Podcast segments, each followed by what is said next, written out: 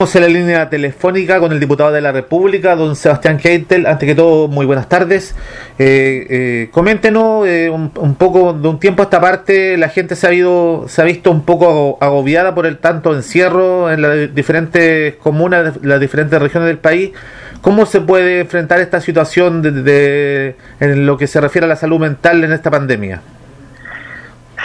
Muy buenas tardes, gracias por, por, la entrevista. Eh, justamente hoy día, a través del mismo encierro que hemos vivido, ha salido, yo hablo de poner sobre la mesa, pero ha salido a la luz la realidad que tiene la salud mental en este país. Y, nos hemos dado cuenta de lo, de lo complicado que está todo, y justamente el encierro eh, ha reconocido justamente las licencias médicas, hoy día han aumentado más de un 300% y en un 80% de ese aumento justamente han sido han asociadas en la línea de lo que es eh, el estrés, de lo que es depresión y de lo que es gran parte de las enfermedades eh, mentales en este país. Entonces, yo creo que el momento de que realmente el gobierno o los gobiernos de turno eh, pongan las cartas sobre la mesa, que se le dé la importancia que hay que darle. Hoy día el Estado chileno destina solamente el 1,9% del presupuesto que tiene el Ministerio de Salud a la salud mental, sabiendo además que Chile tiene las tasas de suicidio más, altas de Latinoamérica, en Chile se suicidan entre 12 y 16 personas al día. En gran parte de ellos son adolescentes y también adultos mayores, adultos mayores que sabemos ya que tienen bastantes problemas, eh, en donde muchas veces se sienten solos, muchas veces se sienten que son cachos, que están con alguna enfermedad determinada, que están siendo una carga para la familia, y esas personas hoy día no están teniendo el tratamiento adecuado. Peor, esas personas nunca han sido diagnosticadas. Entonces, creo que el Estado chileno justamente tiene que hoy día preocuparse, diagnosticar, tratar, cuidar, y hoy día la pandemia nos ha enseñado que no solamente se necesita o se puede hacer de manera presencial, se puede hacer de manera telemática, se puede hacer un tipo de atención que sea a través de, de alguna aplicación que tenga el Estado. Entonces, yo creo que hoy día no hay excusa y hay que tratar de,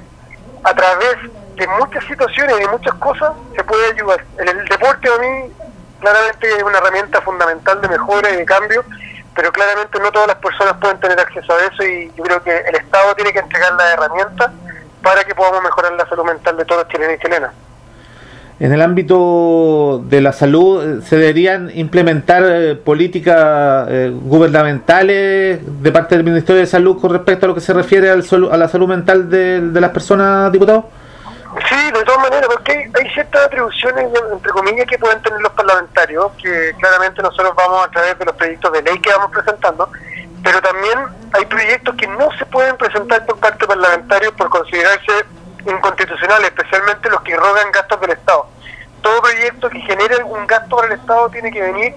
de parte del Ejecutivo hacia el legislativo y no al revés. Y eso también para que la gente lo entienda. Entonces es muy importante que quien tiene que tomar las riendas de todo este asunto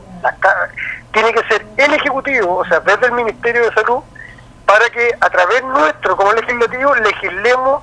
al respecto y logremos sacar un proyecto de ley para que sea ley y para que la gente, los chilenos y chilenos de manera justa y equitativa puedan recibir el tratamiento necesario acorde a lo que cada uno pueda tener como problemas en su salud mental. Entonces, tiene que venir como iniciativa del gobierno, ya estamos a seis meses de terminar este gobierno, pero yo creo que nunca es tarde para comenzar y ojalá el siguiente gobierno tome este, este testimonio, este relevo, para que podamos seguir avanzando y realmente entregar lo que se necesita. Insisto, la Organización Mundial de Salud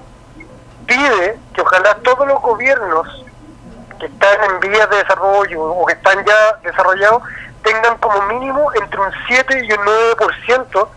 de, de recursos que tienen sus ministerios de, de, salud destinados a la salud mental, y en Chile es solamente el 1,9. Entonces claramente es insuficiente y claramente los gobiernos no han querido nunca visibilizar algo que está totalmente invisibilizado. En otra materia que también tiene que ver con la salud mental, en la materia del deporte, eh, usted dio una dura pelea con respecto a que se abran pronto los gimnasios para que la gente que puede asistir a estos establecimientos pueda hacer deporte. ¿Cuál es la importancia de que se hayan abierto y de la en esta fase de la, del plan paso a paso? A ver, los, gimnasios estuvieron cerrados prácticamente desde el 16 de marzo del 2020, o sea, estuvieron hasta hace tres semana, un mes atrás, que se lograron pasar de, fase de la 2 a la 3 y algunas ciudades que están, o comunas que están en 4. Pero los gimnasios, de los 2.300 gimnasios que existen en Chile, quebraron más de 1.000. Esos 2.300 gimnasios tenían entre 60.000 y 800, eh, entre 60.000 y 80.000 funcionarios de manera contratados de manera eh, formal o informal, pero son 80.000 familias que prácticamente estuvieron un año y tanto sin trabajo.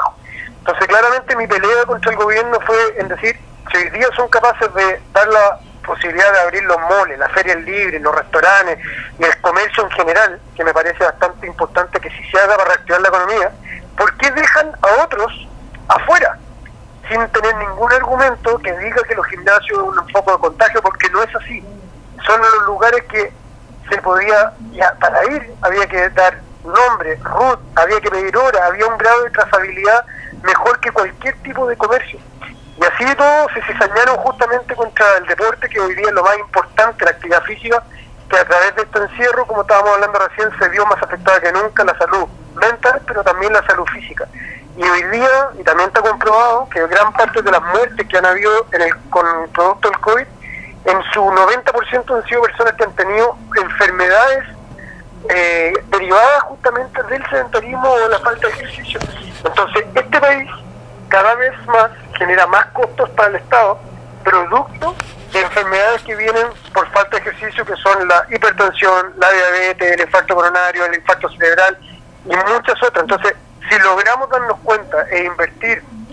en actividad física, en deporte y entregarle esa herramienta a los chilenos y chilenas, estoy seguro que el costo eh, para el país y el costo también para uno como persona, porque finalmente estamos llegando casi a los 80 años de, de, edad, eh, es el promedio de edad antes de morir, 80 años, pero una cosa es a cuántos años llegamos y otra cosa muy distinta es cómo llegamos. El problema es que estamos llegando a los 80 años totalmente destruidos físicamente y mentalmente. Y en ese sentido el gobierno, o los gobiernos de turno, no han querido ser capaces, capaces de ser un poquito más generosos y ser capaces de invertir hoy día para que se coseche de aquí a 5 o 10 años más, aunque sea en otro gobierno, pero nadie quiere hacerlo porque quieren cortar cinta o quieren llevarse todos los aplausos en su propio gobierno y no en los gobiernos que vengan posteriormente.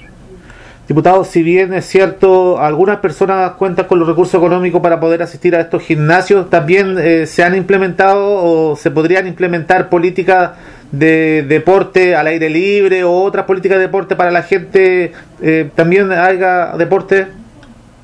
De todas maneras, y sabes qué, yo creo que una de las cosas importantes es que todo hoy día el 90% de las cosas pasa por Santiago y mientras se siga pensando que Santiago es Chile, es lamentable y no vamos a seguir creciendo como país. Entonces, hoy día gran parte de las políticas deportivas que se debieren de cambiar es de una vez por todas comenzar y avanzar en la descentralización. Y justamente hoy día Chile necesita urgente tener centros de alto rendimiento en cada una de las 16 regiones. Se necesita invertir en capacitar entrenadores, profesores, para que podamos tener líderes, digamos, de la enseñanza. Eh, la parte de actividad física se necesita trabajar en la captación de talentos, se necesita trabajar en el desarrollo de cada una de las personas que se van teniendo necesitamos solo así mejorar el, de esa manera mejorar el deporte competitivo y de paso vamos a ir mejorando también el deporte amateur, el deporte eh, masivo y solo así también vamos a mejorar este este 86% que negativamente tenemos de gente que hoy día se, se considera eh, sedentaria. Entonces, creo que hay mucho por mejorar, hay mucho por cambiar, pero también no puede ser que el Ministerio de Deportes sea prácticamente el ministerio que menos recursos reciba por parte del Estado. El Estado hoy día se gasta 75 mil millones de dólares por año. Ese es el presupuesto que tiene el país para gastar. Y de esos 75 mil millones de dólares a deporte solamente llegan el 0,2%.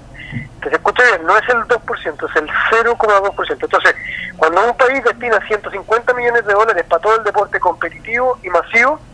yo lo encuentro lamentable y finalmente creo que es muy difícil avanzar eh, en varios temas y justamente con la salud no se juega y finalmente como nos estamos enfermando mucho generamos también un, hoyo gigantesco en los presupuestos y en la calidad de vida de, todos los chilenos en general. Eh, usted tocó el tema del deporte de elite y quiero llevarlo a un tema de actualidad que se está viviendo ahora en Tokio 2020. ¿Qué le ha parecido el, rendimiento de los deportistas chilenos que están participando en esta competencia? Bueno, yo creo, por la base de que claramente eh, uno siempre espera y quiere la medalla y que, y que a la larga de estos 58 deportistas eh, de olímpicos convencionales, porque también van a ir otros 20 deportistas que son de deporte paralímpico. Eh, son 78 deportistas y claramente uno los quiere ver medallistas y que ese como que es el, el máximo punto de que se puede ver en relación al éxito. Y yo no lo veo así porque me tocó vivir en carne de lo que significa ser un deportista olímpico y yo le quiero explicar a la gente que de base en que logren entender de que un deportista chileno que va a un juego olímpico es porque fue seleccionado entre los 40 45 mejores deportistas del mundo en su respectivo deporte. Acá no es que se haya invitado a un chileno, no es que el chileno se haya ganado esto por un sorteo, se lo ganó porque en base a su rendimiento le dio la opción dentro de un cupo de 40 o 45 deportistas del mundo que tienen el derecho de estar ahí cada, cada cuatro años. Entonces cuando un, una Crystal Kovic sale 14, 15, es del mundo, en un juego olímpico, con los mejores de los mejores. Entonces, cuando empieza el chaqueteo de molestarlos porque la ropa del desfile, porque el resultado es vergonzoso, porque no sé qué, no sé cuánto, a mí me parece que eso es una falta de respeto bastante grande y yo voy a defender a muerte justamente algo que, la gente no logra entender. la medalla sería increíblemente